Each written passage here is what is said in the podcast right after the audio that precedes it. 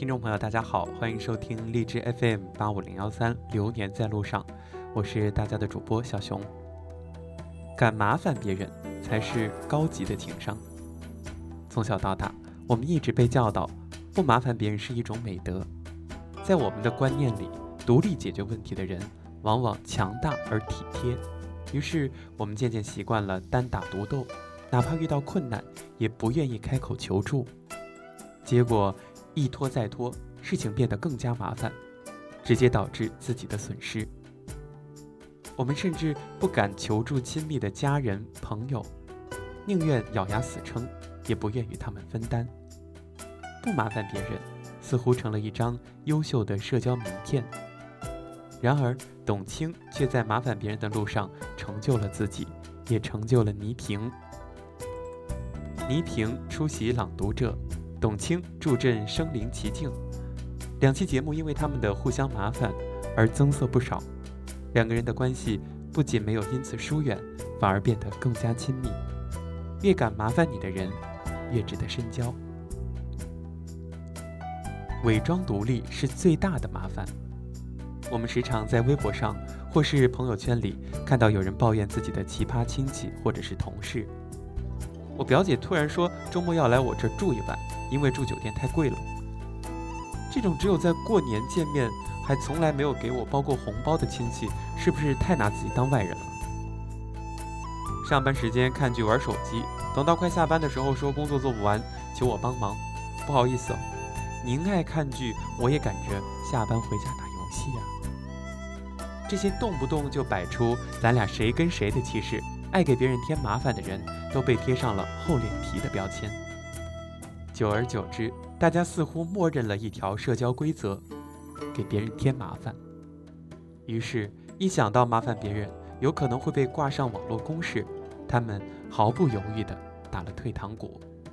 即便鼓起勇气开口求助，也要反复地确认对方有没有不耐烦、不高兴。太过在意别人的眼光，所以精心地用独立来包装自卑，保护自己。而那些从来不寻求帮助的人，又常常会给别人留下独立自主、能力优秀的印象。你看，他从来不找别人帮忙，自己解决所有的问题，多独立、多优秀呀！但别人看不见的是，他揪着头发辗转各大搜索引擎、社交媒体几个小时，和那几个小时内慌乱的内心。公司向设计部推荐了某个排版软件。做出来的效果不仅美观，而且有利于提高工作效率。小李接触的软件较少，当别人已经熟悉的操作，他却还在研究当中。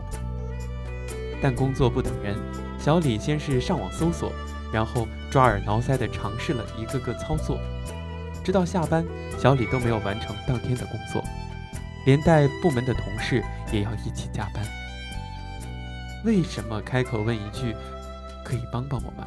这么难，因为开口问别人，显得自己很没用，对自己能力不足而感到自卑，更是暴露自己能力不足而感到害怕。为了掩饰，他们宁愿转个山路十八弯，也不愿意求助身边的人，但结果往往不尽如人意。然而，有时候不敢寻求帮助，不仅仅是害怕暴露自己的短处。被拒绝时的窘境，使他们的自卑无处藏身。一次开口求助已经是竭尽全力，如果对方拒绝，不仅会让他们感到十分的难堪，而且导致他们不敢再第二次开口。都已经失败了一次，难道还要去自讨没趣吗？甚至会扩大联想：他是不是讨厌我？我是不是得罪过他？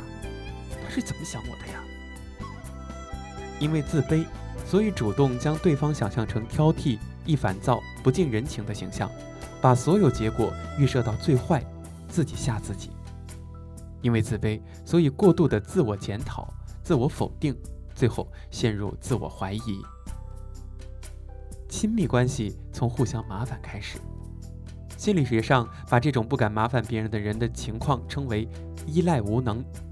依赖无能者看起来独立自主，实际上是因为耻于向他人求助，内心脆弱孤独。遇到事情不管大小，他们更愿意独自扛着，而不是寻求家人朋友的帮助，把困难和压力留给自己，积久成病，还用强大来麻痹自己。但是真正的事实是，依赖无能者在亲密关系的建立上更加的无能。人和人的关系都是从互相麻烦开始的。你帮我拿个快递，我回你一句谢谢；你为我解决一个问题，我请你吃顿饭。一来二去，我们建立了社交关系，从认识的人到熟人，再到朋友。很多人怕麻烦别人，但是不麻烦彼此，关系也就无从建立。有这种麻烦哲学的人，难以发出对关系的渴望，所以势必会退回到孤独当中。过分孤独换来的就是孤单，而亲密关系更需要互相麻烦。小郑从来不把工作的烦心事儿告诉给妻子。哎，我一个人烦就可以了，说多了他也会烦，而且他也不懂这些事儿。不麻烦妻子的结果是强颜欢笑、不耐烦、沉默。我没事儿，你让我一个人待一会儿就可以了。他以为这是对妻子的体贴，但妻子却不领情。我也是有工作的人，怎么就不懂了？我就算真的不懂，也可以做一个倾听者呀。夫妻之间就是要共同分担，什么事情都自己扛着，别人问起来，我反而一问三不知，跟个外人似的。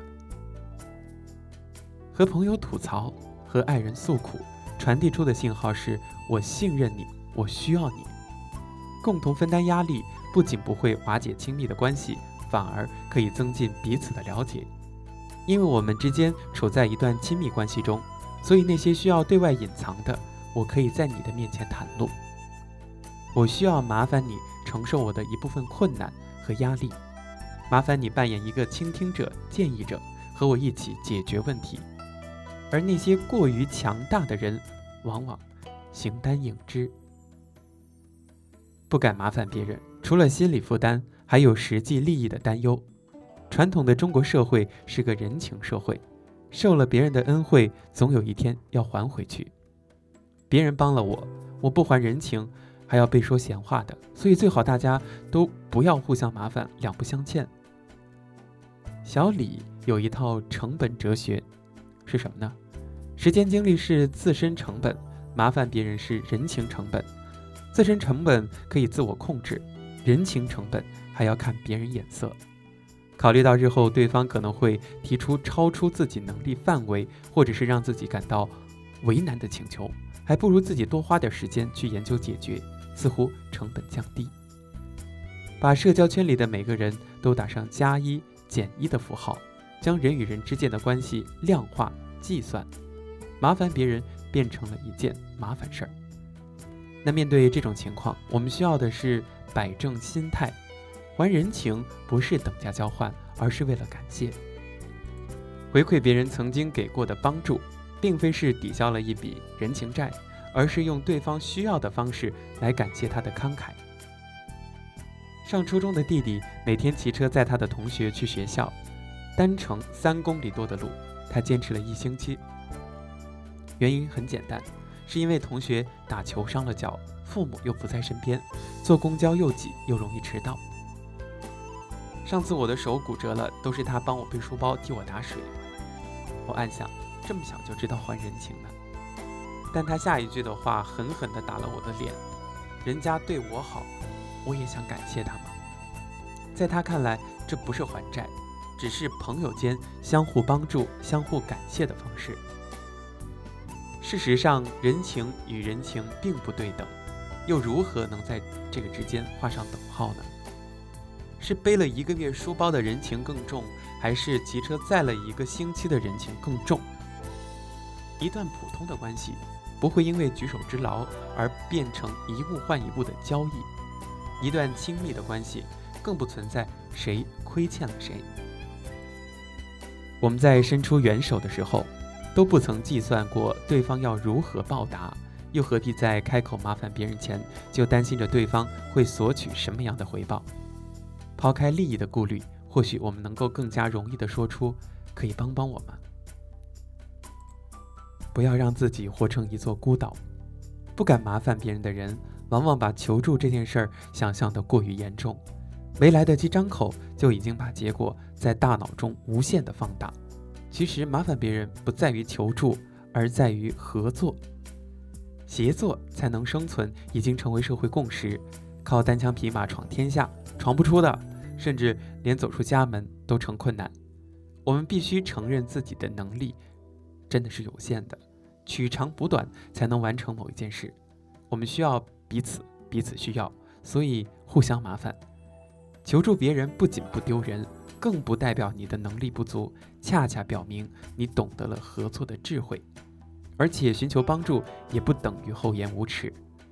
之所以有那么多奇葩的吐槽，仅仅是因为他们像巨婴一样，没有经过思考就直接把所有的事情都推到别人面前，丝毫不顾及到别人的感受。而我们所说的麻烦别人，是在自己无法独立解决的情况下，向他人请求支援。对于依赖无能者，需要做的是强迫自己去麻烦别人，勇敢地迈出第一步。会发现前方并不是万丈深渊，对方也没有你想象中那么刻薄，事情的解决也并没有你想象中的那么艰难。那如何正确的麻烦别人呢？大家需要做到的是：一、麻烦别人的时候要尽可能提供已有的信息，表达清楚自己的需求。我们可以请求帮助，但是不能把问题丢给对方，然后坐等回复。事先做好搜索。然后明确的告诉对方你需要什么样的指导和协助，这是麻烦别人的基本素质。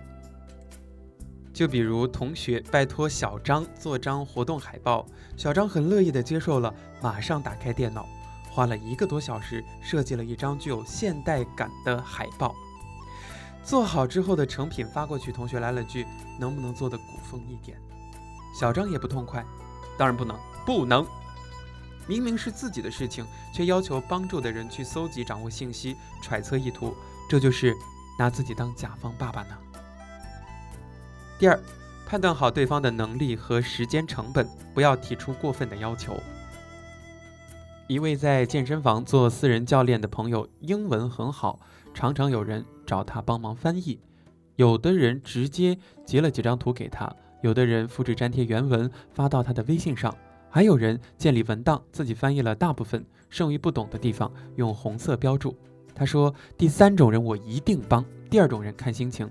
第一种人哪儿凉快带哪边去。做私教一个小时三百块，我花时间给他帮忙，凭什么他轻轻松松截个图就甩到我的脸上了？